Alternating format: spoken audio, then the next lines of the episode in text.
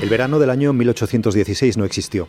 Un fenómeno climático que se conectaba en parte con la erupción del volcán Tambora en Indonesia anuló la estación en todo el hemisferio norte. Aquel invierno volcánico, un grupo de escritores decidió confinarse en una casa cerca de Ginebra. Entre ellos estaba Mary. De esa cuarentena, parecida a lo que estamos viviendo ahora, surgió la idea de Frankenstein. Frankenstein. Todo esto se cuenta en Remando al Viento de Gonzalo Suárez, aunque esta música que estáis escuchando es de la primera película de Frankenstein de 1931 que protagonizaba Boris Karloff. el monstruo hecho de trozos humanos que volvía a la vida.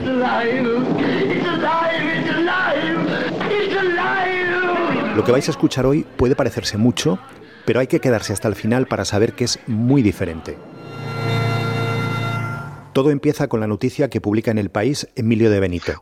Después de semanas hablando de que el coronavirus ataca a los pulmones, Emilio descubre algo más. Pero se empieza a ver que hay gente que por alguna predisposición o por algún otro factor el daño en el riñón y en el corazón, y en algún caso ya se ha visto también en el hígado, es tan fuerte, tan, grave, que lo que no causa el virus en el pulmón lo causa ahí y puede llegar a producir la muerte por un fallo, por una de estas especies de, podríamos llamarle infecciones secundarias o efectos secundarios de la infección primaria que es respiratoria. Los riñones.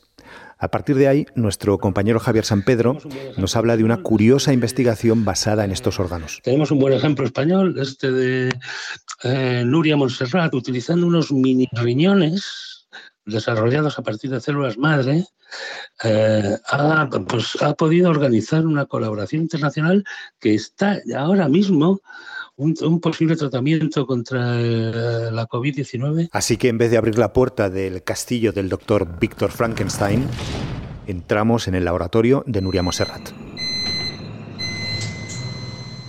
Este es el momento en el que nuestra cabina de flujo laminar, en la que estamos cultivando y generando los microriñones, empieza a funcionar cada día que llegamos al laboratorio. Nuria Montserrat lidera un grupo de investigación en el Instituto de Bioingeniería de Cataluña.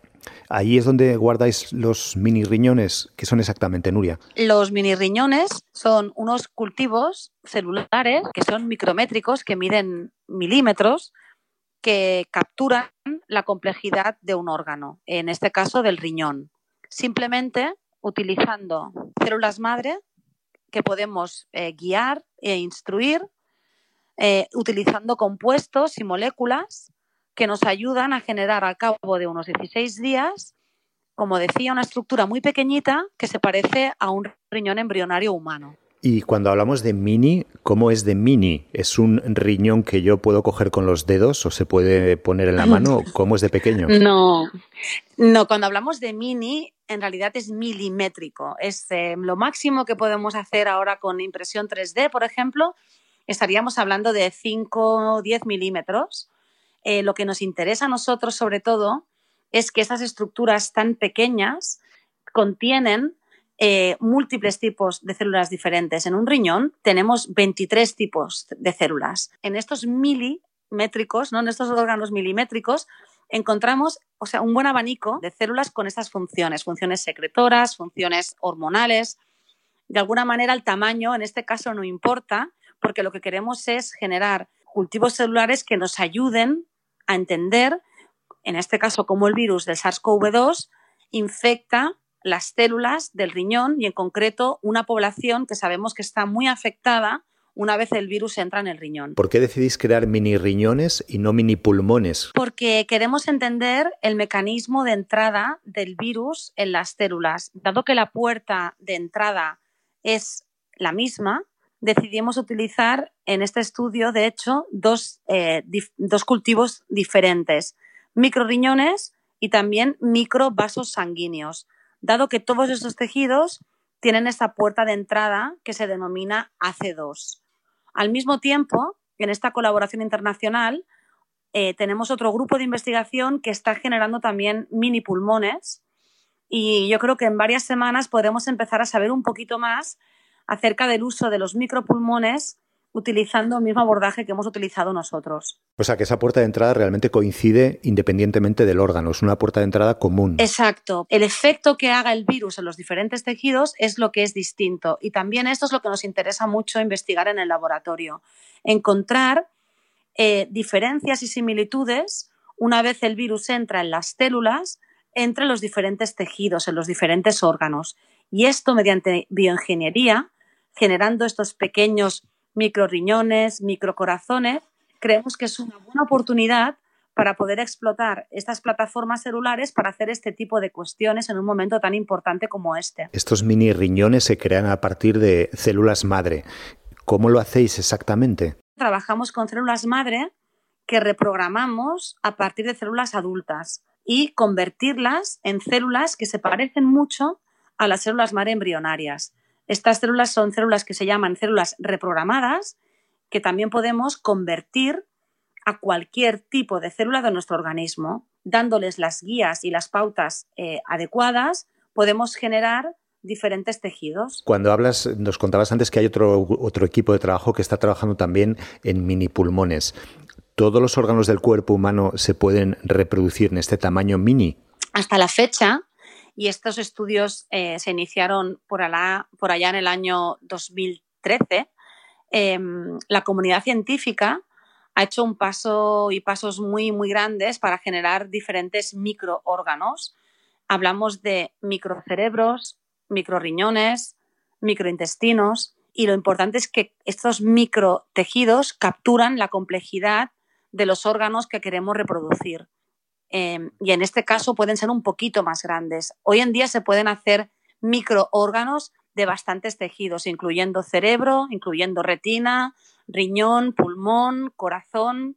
Hay una diversidad bastante importante. Entonces podríamos llegar a crear un microser humano. Bueno, eso son palabras mayores. Hay, hay incluso algunos proyectos que hablan de hacer o generar avatares, ¿no? O sea, eh, unir y unificar diferentes micro órganos. Eh, y esto, de hecho, hay grupos de investigación en Estados Unidos que han hecho una prueba de concepto conectando diferentes microórganos, incluyendo eh, corazón, pulmón o riñón, en un pequeño microsistema, ¿no? en un órgano, en un chip, eh, para de alguna manera simular la complejidad pues, de estos órganos y conectarlos entre sí utilizando incluso pues, fluidos ¿no? como, como la sangre para investigar cuál es la comunicación entre diferentes tejidos, y cómo esta comunicación entre diferentes tejidos se ve afectada, por ejemplo, en la diabetes, etcétera. Una última pregunta sobre esto y luego te prometo que vuelva a la COVID, que tengo un par de preguntas sobre el proyecto concreto que estáis haciendo con los riñones.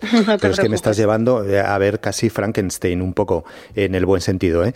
Cuando hablas de microcerebros, claro, estoy pensando, si estamos creando una especie de microcerebro de una persona en, en un laboratorio con todos los elementos que tiene el cerebro de conciencia, de sentimientos, de reconocimiento de los colores, bueno, todo lo que es el cerebro, vaya. No es consciente, no es consciente. De hecho, la tecnología lo que nos permite hacer es generar pues, e, estos tejidos ¿no? que se parecerían a la parte cortical del cerebro o a partes mm, diferentes del cerebro, entendiendo que es algo muy embrionario. Vosotros tenéis este, esta investigación, tenéis el éxito, encontráis la puerta de entrada del virus en las células de los riñones, ¿no? ¿Cuál sería el siguiente paso? ¿Qué sería lo que habría que hacer a partir de ese momento? Estudiar estos primeros pasos y utilizar un fármaco que bloquea em, el hecho de que el virus pueda infectar estas células. ¿no? Queremos seguir investigando y ahora estamos continuando las investigaciones en tiempos más lejanos. Una vez el virus em, entra en contacto con las células a diferentes tiempos post-infección, ver eh, pues, cuáles son los efectos del virus, así como diferentes fármacos en este contexto. O sea, vuestra carrera no es la vacuna, sino el tratamiento para poder eh, curar a, a los enfermos de COVID. Una aproximación terapéutica que pueda bloquear la entrada del virus en las células. Si este fármaco es efectivo, ¿cuándo podría estar en los hospitales operativo como un elemento infalible para luchar contra, contra la COVID-19? Esta fase 2, fase 3, eh, tiene una previsión de finalización a, alrededor de verano. Es decir, a mediados de junio tendríamos que ser eh, capaces de tener alguna respuesta bastante fiable en cuanto a la efectividad del fármaco en pacientes eh, con COVID-19. Lo que va a acontecer a partir de ahora también viene muy dictado por las fases clínicas y la regulatoria, ¿no? Es decir, vamos a, ser muy cautos y, lo que sí que vamos a hacer es transmitir eh, en tiempo real, no únicamente yo como portavoz más de un laboratorio de investigación que participa en este estudio, sino que incluso la propia compañía, eh, que se denomina Apeiron Biologics, es la primera interesada en que, en que en que si hay un resultado, sea positivo o negativo, esto lo vamos a saber muy pronto. O sea, pero si fuese positivo, sí se podría pensar que en verano o en otoño pudiese existir un fármaco efectivo frente a esta enfermedad. exacto, podría ser una de las estrategias a tener en cuenta, no para esta pandemia, para esta pandemia estamos, hemos, hemos llegado tarde, pero estamos esperanzados en que eh, si acontece otra vez ¿no? otra nueva ola de casos como ha ocurrido ahora, esperemos que sea muchísimo menor, eh, podamos eh, disponer de, este fármaco para, para el tratamiento de los pacientes. Salimos del laboratorio de Nuria Monserrat igual que entramos, cerrando la puerta donde guardan estos órganos minúsculos fabricados en el laboratorio y que pueden ser una de las claves para conseguir uno de los primeros fármacos contra la COVID-19.